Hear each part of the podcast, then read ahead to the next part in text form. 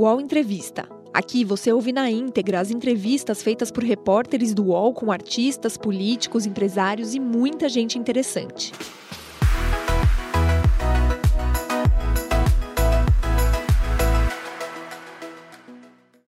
Gabriela Prioli já atuou como advogada criminalista, já foi professora de direito penal universitária e agora é comentarista, apresentadora de TV e tem um, um canal no YouTube de enorme sucesso. Boa noite, Gabriela Prioli. Obrigada por estar com a gente aqui no Jornalistas e etc. Muito obrigada, Thaís. O prazer é todo meu. Fiquei muito feliz com o convite. Estou animada. Legal, Gabriela. Advogada criminalista e ex-professora universitária, Gabriela Prioli fez uma transição de carreira para debater política e furar a bolha.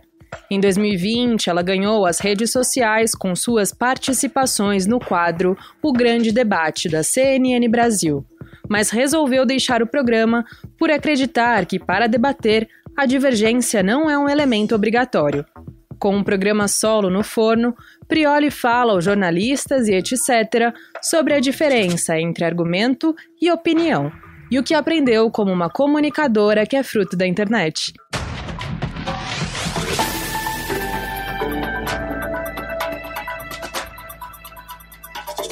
Você é a primeira convidada aqui do programa que se chama Jornalistas e etc. e que ingressou tardiamente no jornalismo, né? Você, como a gente falou, começou a sua carreira como advogada, advogada contenciosa, advogada de briga, advogada criminalista. E daí, essa é a minha primeira pergunta. Quando você estourou no jornalismo, você estourou num programa de debate, de debate polarizado, né? E, e você saiu desse programa porque você disse que o formato não te agradava. Então, nesse ambiente de altíssima polarização e um programa que trata de um debate polarizado, e você não gostou. Eu queria saber o que exatamente não funciona nesse modelo de debate polarizado e se isso tem a ver com o momento, na sua opinião. Tá, eu achei interessante que eu sou a primeira convidada dos jornalistas, etc., e eu estou no etc. É, é a primeira né? gloriosa e honrosa, etc. Começamos é, bem. Eu acho interessante até que você tenha falado dessa minha ida para o jornalismo, depois de uma vida na advocacia, porque algumas pessoas confundem um pouco qual é a minha função. É, eu percebo que às vezes nas redes as pessoas dizem, mas você está dando a sua opinião, e na verdade você deveria só estar tá narrando o que aconteceu justamente porque não conseguem separar um pouco o que é essa função do jornalista que relata as notícias e o que é a função de uma pessoa como eu que faz comentários, então que portanto está fazendo uma avaliação do cenário, da notícia, do fato, a partir da própria visão de mundo. Sobre o debate, primeiro eu acho que assim, é, eu adoro o formato de debate, eu gosto de debate, não é à toa que eu venho do direito, eu já estava acostumada a debater, eu já estava acostumada a debater no direito com pessoas que pensam diferente de mim, não só uh, na teoria, mas às vezes que divergem na prática por um dever de ofício. Eu tenho, como advogada criminalista, uma visão contraposta à visão da acusação num determinado processo. Se eu funciono como assistente da acusação, eu tenho a visão contraposta do advogado de defesa naquele determinado processo. Não me incomoda a divergência, nem me incomoda, por essência, a polarização. Eu acho que a gente tem, de fato, situações em que as opiniões elas se dividem. Elas estão em lados opostos.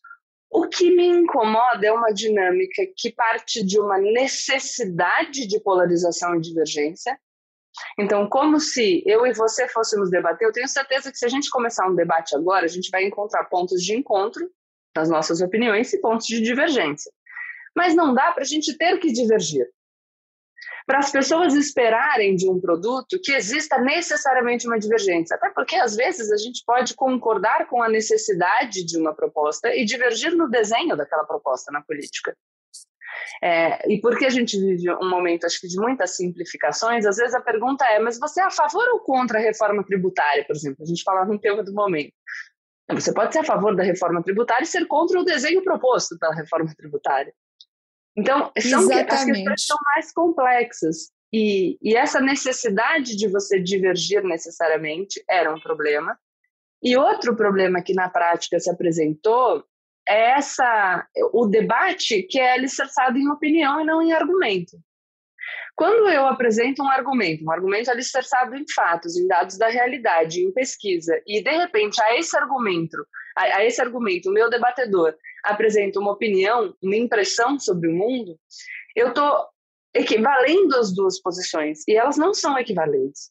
A, opinião a gente importa. vai chegar a essa segunda opção, a esse segundo tá. ponto, mas eu queria só fazer um parênteses para explorar melhor o primeiro ponto, esse que você falou Perfeito. do divergir necessariamente que te incomoda. Eu entendo isso porque eu também participei de um programa de debate numa rádio que tinha mais ou menos esse propósito, e às vezes eu tinha a impressão que eu estava assim, sabe, num telecat, sabe aquele uma luta que existia antes, que os, que os lutadores encenavam, uma coisa que era muito estimulado isso nesse programa. Você tinha que divergir necessariamente. E às vezes ficava uma coisa artificial, porque o que se queria era um pouco de sangue, né, um pouco de espetáculo aí. Mas é, eu queria saber se esse divergir necessariamente que muitas, uh, muitas emissoras, muitos programas, muitas, muitos jornais, inclusive, estão estimulando, se, na sua opinião, isso tem a ver com uma certa emulação do que acontece nas redes sociais, porque nas redes sociais o que impera é essa polarização e essa, e essa divergência, não é? Você acha que tem uma necessidade, uma tentativa dos veículos, até talvez uh, não necessariamente de propósito, mas uma tentativa de emular esse formato que faz sucesso, não é? Thaís, eu acho que todo mundo que se coloca, em alguma medida, se preocupa com a parte comercial do produto. Então, uhum. a, a, rede social precisa que as pessoas permaneçam na rede social, a televisão precisa que as pessoas assistam, o rádio precisa da audiência. A coisa funciona assim, a gente pode querer alterar essa dinâmica, e aí, enfim, a gente tem que trabalhar para propor novas dinâmicas, mas por enquanto o mundo que a gente vive é esse. Então, não adianta também a gente aparecer com uma ideia que não se insere na realidade. Eu parto sempre falo, a partir da realidade tal como ela se apresenta, a gente pode buscar alterar a realidade para aquilo que a gente espera dela. Mas eu problematizaria de uma maneira, é, enfim, talvez um pouco mais complexa, que é a questão de que o divergir e o divergir de forma espalhafatosa é a forma mais fácil de eu afirmar a identidade quando eu não sei muito bem sobre o que eu estou falando. Então eu só digo eu não sou isso. É, é na negação do outro, e, e, a gente poderia falar de formação da personalidade, mas é na negação do outro que eu descubro quem eu sou. Se eu vou discutir um assunto complexo, eu não sei muito bem o que, que significa aquilo, quais são os pormenores, porque eu não estudei sobre o assunto, eu posso só mostrar que eu sou diferente daquela pessoa. Então, essa é, simplificação dos debates, essa, é, é, essa, essa divergência, acho que quase que alimentada em todos os assuntos, uma diferenciação contínua, é uma maneira fácil de você se achar no cenário político. Mais difícil é você falar, tá bom, ok, o que, que está, qual é o debate, o que, que eu preciso entender, o que, que será que eu penso sobre isso, contrapor posições distintas para formar a sua própria opinião. Então, acho que é uma dinâmica, claro, daquilo que o público espera, do que faz sucesso, do que provoca as nossas emoções, porque afinal provocar as nossas emoções funciona para reter a nossa atenção, não fosse assim, as redes, a televisão, a rádio estariam operando de outra maneira, mas acho que faz sentido, se a gente fala para um público mais amplo, também perceber por que, que a gente opera dessa maneira, se não é uma tentativa de tornar mais fácil algo que é um pouco mais complexo, que a gente pode simplificar para se fazer compreensível, mas que a gente não pode tornar simplório. Entendi. Então vamos retomar aquele segundo ponto. E para quem perdeu, eu tinha perguntado para você quais eram as suas reservas em relação a esse tipo de programa que propõe um debate polarizado e às vezes até sangrento. Então você disse que você não tinha nada contra, mas você tinha algumas observações, como quando, por exemplo, a divergência é obrigatória. E o segundo ponto era que quando a opinião não estava alicerçada em fatos, né, mas em achismos. E daí eu me lembro que numa entrevista que você deu para o Flow Podcast, você você viralizou, essa entrevista viralizou justamente porque você fez essa observação. O youtuber que estava te entrevistando fez uma crítica ao sistema educacional, um comentário, na verdade, que o sistema de educação no Brasil tinha piorado muito ou não tinha evoluído muito, e aí você perguntou para ele quais eram os dados que ele tinha para afirmar aquilo tentando fazer um contraponto entre o achismo, justamente, e a opinião, não é? Você acha que as pessoas, o grande público no Brasil, tende a confundir um pouco opinião e achismo, da mesma forma, aliás, que se confunde notícia com fake news e notícia com opinião? Eu acho, é, e eu infelizmente acho que a gente tem muito pouco uma educação sobre método de pesquisa. É, eu me formei em direito numa boa universidade. Eu tive pouquíssima aula de metodologia. Eu fui aprender um Mackenzie, pouco mais sobre né? Mackenzie. Eu fui aprender um pouco mais sobre metodologia quando no mestrado eu descobri que eu tinha à disposição as matérias, as disciplinas de outras universidades e eu fui cursar uma disciplina no Instituto de Psiquiatria, na pós-graduação em psiquiatria. E aí o mundo da metodologia se apresentou para mim de uma maneira mais clara. O que esses dias eu estava conversando, inclusive, com o meu primo, que tem 16 anos e, e, assiste o Flow Podcast.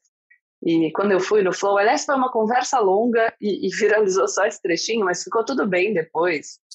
É, eu estava conversando com ele, ele falou: Mas eu acho que as pessoas não entendem tanta diferença. E a gente estava comendo um bolo de aniversário. E eu disse para ele o seguinte: Eu posso ter uma opinião sobre o bolo de aniversário, uma impressão subjetiva sobre o bolo. Eu posso achar se ele é bom ou ruim se ele é muito doce ou pouco doce, se ele é cremoso demais para o meu gosto ou não. Mas eu não posso achar que para fazer aquele bolo eu uso oito ovos, porque eu perguntei para a pessoa que fez o bolo, e para o bolo ficar daquele jeito ele precisa de quatro ovos. Se eu usar oito, a massa desanda.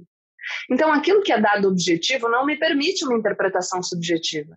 Não é porque eu acho que eu posso fazer com qualquer número de ovos que a realidade se altera. O mundo existe e em relação a algumas coisas, a gente tem uma interpretação subjetiva a partir da nossa relação com o mundo. Então, você pode dizer, por exemplo, ah, eu estudei numa escola pública e eu acho que a educação era ruim. Eu não gosto. Agora, se a gente vai falar, eu acho que em 2019, é, de 2013 a 2019, a educação evoluiu menos do que de 2000 e 2005 a 2012, eu preciso dos dados, porque eu não posso falar o que eu acho. Eu preciso saber o que de fato aconteceu. E as pessoas às vezes me perguntam, tá, mas os dados não podem mentir? Podem. Por isso que a gente precisa entender de, de metodologia da pesquisa para que a gente possa avaliar, inclusive, como é que foi feita aquela pesquisa. Como foi feito esse estudo? Como é que a gente montou a amostra? Será que o pesquisador induziu o resultado da pesquisa para determinado sentido? Será que ele deixou de considerar uma variável e isso interfere no resultado? E isso é difícil, mas a gente precisa começar a tornar esses temas um pouco mais palatáveis para que as pessoas compreendam que não é que a, a sua vivência não importe, é claro que ela importa, mas ela importa em determinada medida em relação a determinados assuntos. Eu não posso. E essa exemplo... confusão entre olhar subjetivo que você diz, ou seja, o achismo, que tem seu lugar também, e a opinião embasada em fatos, você acha que essa confusão ela tende a aumentar ou ela aumentou por causa da disseminação do achismo e da opinião nas redes sociais por profissionais e por não profissionais? Olha, se eu te respondesse, eu estaria baseando aqui a minha resposta no machismo, porque eu não tenho dados de pesquisa controlando as variáveis para entender se a gente realmente aumentou a difusão dessa sensação. Eu gosto mais de contrapor achismo ou opinião com argumento, eu acho que fica mais claro do que achismo com opinião. Então, aquilo que está alicerçado é, em dados da realidade, em pesquisa, que tem fundamento, que tem alicerce, é o argumento o que é a nossa interpretação do mundo a partir de uma sensação, de uma impressão, é opinião, é achismo. Mas eu, eu não consigo te dizer se isso aumentou ou se o que aumentou foi a nossa percepção uhum. a partir da nossa interação mediada pelas redes. Deixa eu só explicar, eu fiz esse contraponto porque, por exemplo, na sua situação de comentarista política, por exemplo, né, você não necessariamente uh, pode dizer que uma opinião não está baseada em fatos. Quer dizer, você emite sua opinião depois de você analisar uma série de circunstâncias, não é? No caso de muita gente, depois de ouvir uma série de fontes. Então, a sua opinião, como comentarista política, é fruto de uma apuração. Aí, essa apuração te leva a um a uma análise e a uma opinião que pode ser confundida com achismo, não é? Essa Mas fronteira que é aquilo... é que Hum. Aquilo que você está chamando de opinião, Thaís, eu estou chamando de argumento. Uhum, Só para a gente ter uma diferenciação mais clara. Porque eu penso que esse cuidado com a terminologia pode facilitar aquilo que a gente está tentando comunicar. Porque as é pessoas que querem se defender da acusação de um não alicerce na realidade, no geral, dizem, mas é a minha opinião. Então tá Sim, bom, mas uma comentarista política trabalha com opinião ou com argumento? Então, eu só quero transformar a palavra, o termo, em argumento para que a gente não gere mais confusão. Quando uhum. você fala sobre opinião e aquilo que você é, determina, define como opinião, serve para mim como uma opinião bem fundamentada. O que eu estou querendo te dizer é, as pessoas, para se defenderem da acusação de que a fala delas não se alicerça na realidade, dizem, mas é a minha opinião, ela deve importar. Então, uhum. o que uhum. você diz como opinião, aquilo que você se refere quando você usa esse termo, não é a mesma coisa que as pessoas se referem quando elas usam. Então, é, é um termo que, que varia de significado. E por isso, como e ele varia uma porção de confusões. É. Por isso que eu penso que a gente pode... Vou dar um outro exemplo bom. Crime de responsabilidade. O crime de responsabilidade ele não é um crime no sentido jurídico penal. Porque quem vai fazer o juízo sobre a prática do crime não é o judiciário, é um juízo político. Então, em vez de a gente falar crime de responsabilidade para não gerar confusão, a gente pode falar ilícito de responsabilidade. A gente uhum. muda a palavra para garantir que não exista uma confusão de significados. Porque senão a gente fala que é o que, o que me fez criar o GPS político. A gente vive uma discussão política em que as pessoas usam os mesmos nomes, mas o significado embaixo daquele nome diz coisas muito distintas. E fica numa conversa em que a gente usa a mesma palavra, mas a gente não parte do mesmo referencial teórico. Você está dizendo A, eu estou dizendo B, e a gente não se compreende. Por isso que uhum. aquilo que você chama de opinião, eu chamo de argumento, só para facilitar a distinção. Uhum. É, eu acho que essa discussão semântica é pouco compreendida mesmo e gera bastante confusão. E como não existe ainda uma categorização formal, né? A gente sabe muito bem o que é fake news e o que é notícia a gente sabe mais ou menos, o público, eu quero dizer, o que é notícia, notícia reportada, onde, quando, como, por quê, e o que é opinião. E agora tem mais essa terceira divisão, que ainda é muito tênue, né? A fronteira é muito tênue entre o achismo, o barato e etc, e o argumento ou a opinião profissional, né? Eu acho que ainda é uma tem opinião embasada. Que, assim, embasada. Claro, é. Eu tenho várias opiniões. Por exemplo, sei lá, ah, eu acho que o quadro da Thaís é bonito ou feio. Essa é a minha opinião, eu posso ter a minha opinião. E ela não depende de nada, a não ser da minha percepção sobre o mundo.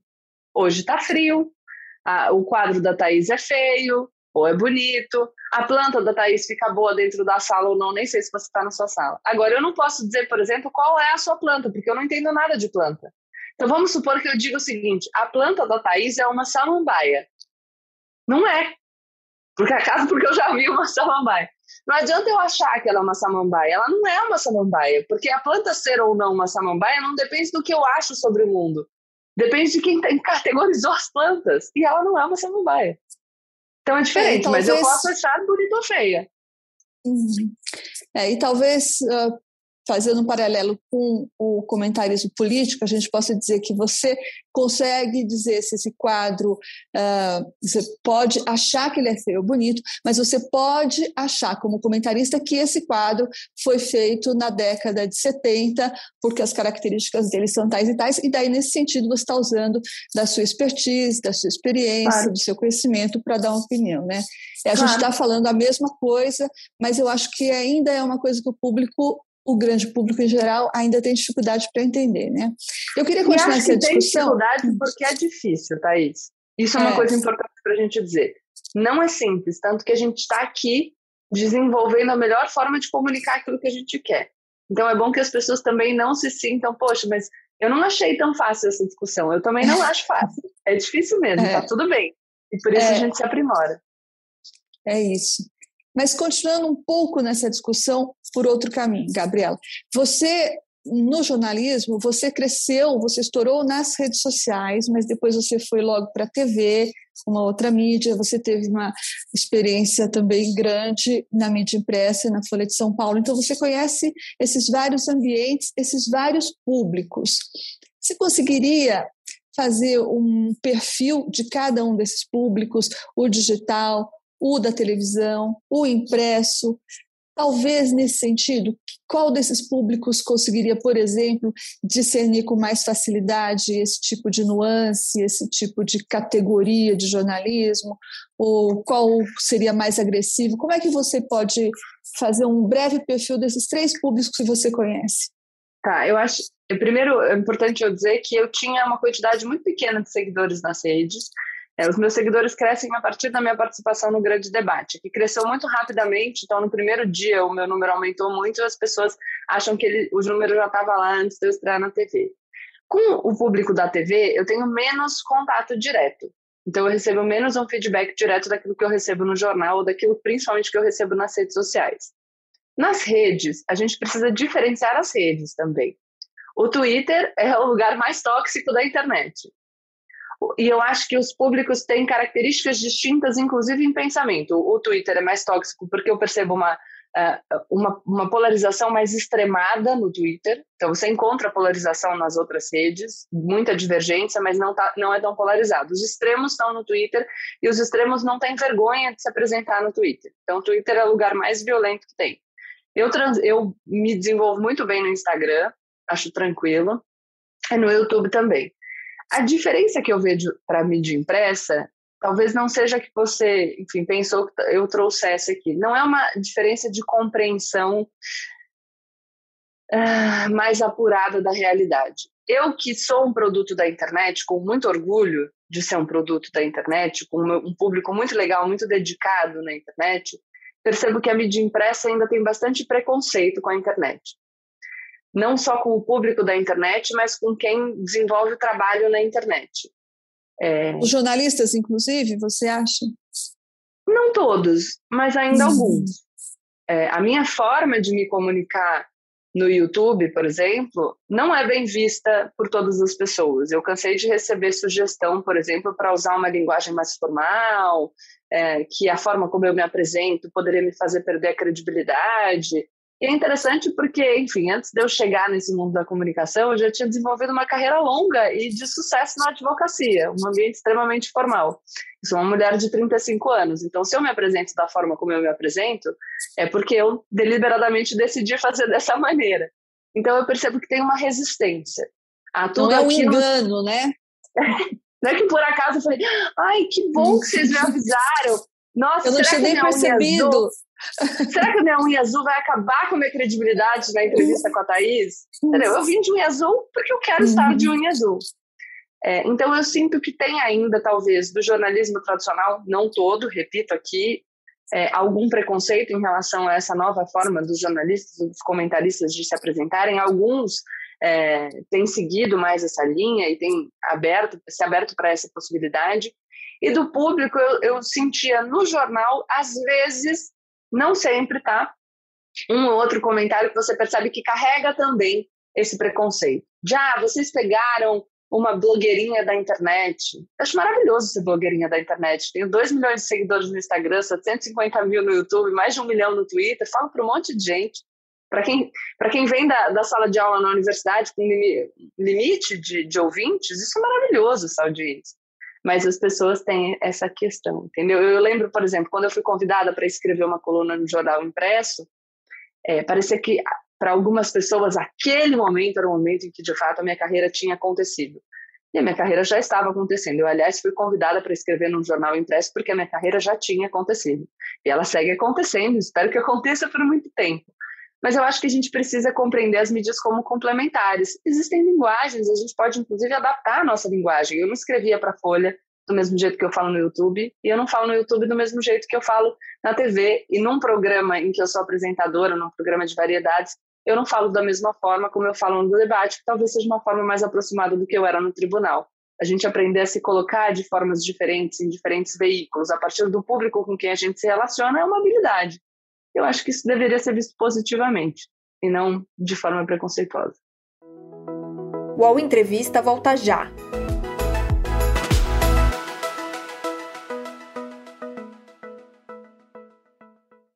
Oi, eu sou o Edgar Piccoli e trago boas notícias. Isso Trago Boas Notícias é um podcast original Spotify produzido pelo UOL para você se informar e relaxar. As histórias que eu conto aqui são de Ecoa, a plataforma do UOL por um mundo melhor. De segunda a sexta-feira, às seis da tarde, tem um novo episódio grátis no Spotify e no UOL. Dá também para baixar e ouvir offline, quando você quiser.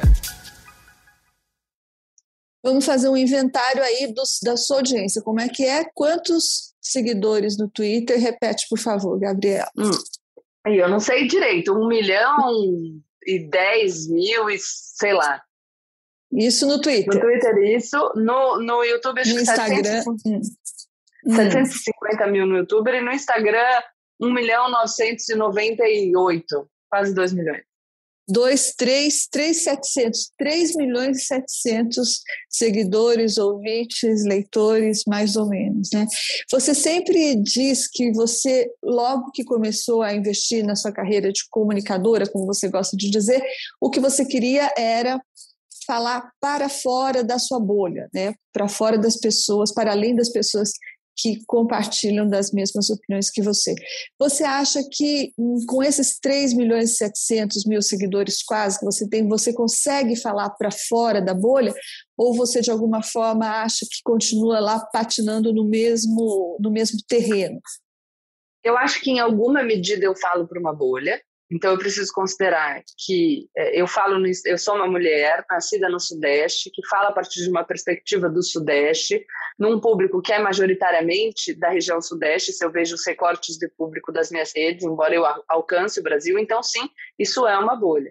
Agora, eu consigo ultrapassar em menor medida, eu vou tentando o máximo possível, não só essas barreiras regionais, mas também barreiras ideológicas de pensamento. Então, eu percebo no meu público, muita gente me manda mensagem e eu insisto, eu falo para as pessoas que eles precisam discordar de mim, porque eu não encontro alguém com quem eu concorde o tempo inteiro. E a gente precisa aprender a conviver diante dessas discordâncias, dessas divergências. E eu recebo muitas vezes mensagens da pessoa falando: ai, dessa vez eu penso muito diferente, mas tudo bem. Você disse que é para a gente ficar aqui, então eu vou considerar. Ou pessoas que dizem, poxa, eu pensava diferente, mudei de ideia. É, então, sim, eu acho, com certeza eu falo para além da bolha com a qual eu me comunicava na época da advocacia. Então, já ampliei muito significativamente. Pretendo ampliar cada vez mais. Agora é uma consulta para advogada criminalista que você é, né? ou melhor, a diretora a, a, professora universitária de Direito Penal, que você também foi. O jornalismo cobre mal o judiciário, comete muitos erros, é passar. Como é que você vê a cobertura jornalística no que diz respeito ao judiciário, Gabriela? Nunca respondi isso. Olha, eu acho que o judiciário é difícil de compreender eh, se você não parte de uma formação no direito. É, Para mim é difícil entender direito tributário, direito civil, mesmo que eu tenha cursado cinco anos de graduação. É, então, imagina para quem não cursou nenhum dos anos de graduação e de repente tem que falar sobre todos esses assuntos tão complexos. Então, acho que um especialista percebe, às vezes, alguns equívocos. E a gente costuma dizer que seria, por exemplo, recentemente a gente teve um caso é, da CPI e os senadores saíram falando que o Roberto Dias foi preso por perjúrio. Não existe perjúrio no Brasil. Está todo mundo assistindo filme americano. E aí é complicado, porque você tem vontade de levantar a mão ali e falar, gente, pelo amor de Deus, alguém liga para um advogado. E eu comecei a minha interlocução com o jornalismo. Eu tenho amigos que são jornalistas e eu, eles me ligavam para perguntar.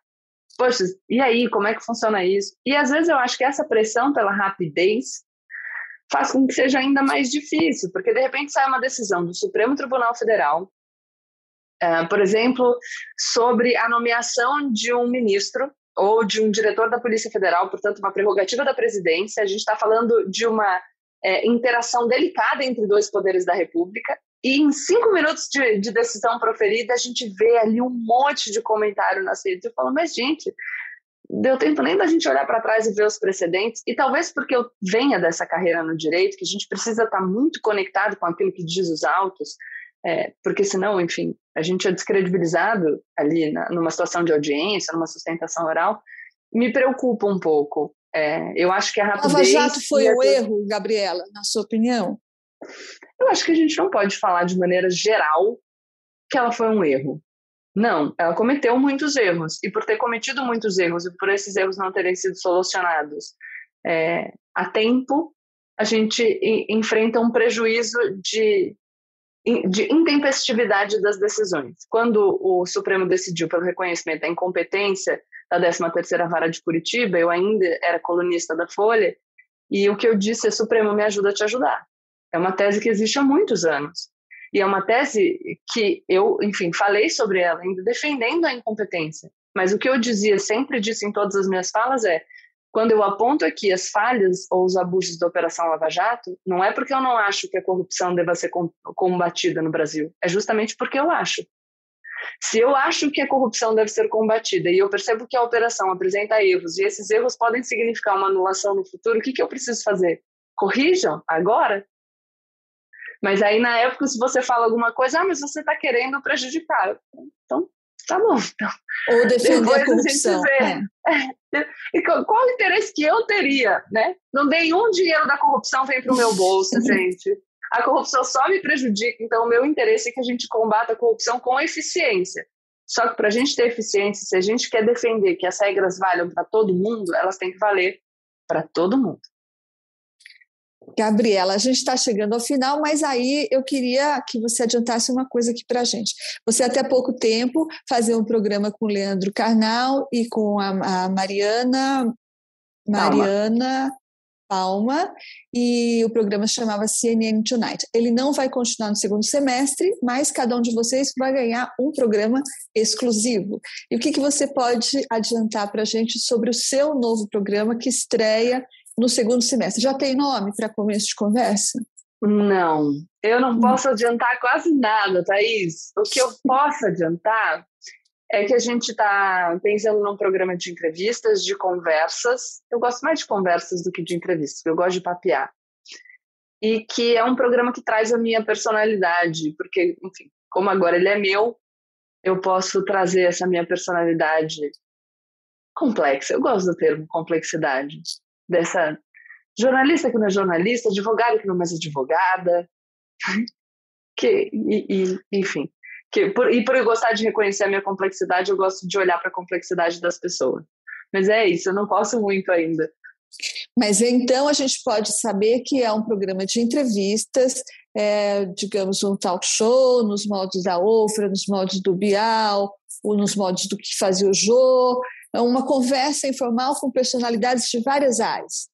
É, uma conversa com personalidades de várias áreas. Agora, nos moldes de, eu não posso falar, porque depois é que eu falo nos moldes de aparece uma coisa diferente, vocês vão dizer, Gabriela se comprometeu com Thaís Oyama e agora é uma coisa completamente diferente. Então, eu não, não vou assinar esse recibo aqui, não. Mas você disse para Veja que, olha, as pessoas que você queria entrevistar eram Juliette, Anitta, Marília Gabriela e a Chimamanda, por exemplo. Então, eu posso supor que é um programa, assim, com uma pegada feminista ou uma coisa de mulher para mulher, algo assim? Ele sempre vai ter uma pegada feminista porque essa é a minha personalidade, mas de mulher para mulher, não. É que eu dei entrevista assim, ah, a pessoa que você sonha. E aí, de bate-pronto, eu tenho essa tendência de apontar mulheres fortes? Talvez, mas isso não significa que, não, que a gente não vai entrevistar outras pessoas. Eu, no caso. Falo gente, acho que para minimizar um pouco a minha ansiedade por esse protagonismo. E no seu sofá vai sentar político, mulher, uh, artistas, vai ter de tudo. Vai ter de tudo sem vetos, sem barreiras. Alguns vetos e barreiras, porque quem defende o intolerável, no geral, não tem espaço nos meus sofás, né? Mas, enfim. Então, me diz aqui, aproveitando esse gancho, quem que não sentaria no seu sofá? Eu vou te dar o exemplo do GPS político. Uma pessoa que defende uh, abertamente a possibilidade de não realização de eleições é uma pessoa que não senta no meu sofá, porque com essa fala atenta contra o nosso sistema democrático. Então, no GPS, que é o meu canal do YouTube, já não senta. Muito bem. Gabriela Frioli, muito boa sorte no seu novo programa, cujo nome você não contou para a gente, mas a gente vai saber em breve, né? Boa sorte, parabéns e muito obrigada por ter estado aqui com a gente no Jornalistas Etc. Eu que agradeço, Thaís. Obrigada pelo convite. O UOL Entrevista e outros podcasts do UOL estão disponíveis em uol.com.br/podcast. Os programas também são publicados no YouTube, Spotify, Apple Podcasts, Google Podcasts e outras plataformas de distribuição de áudio.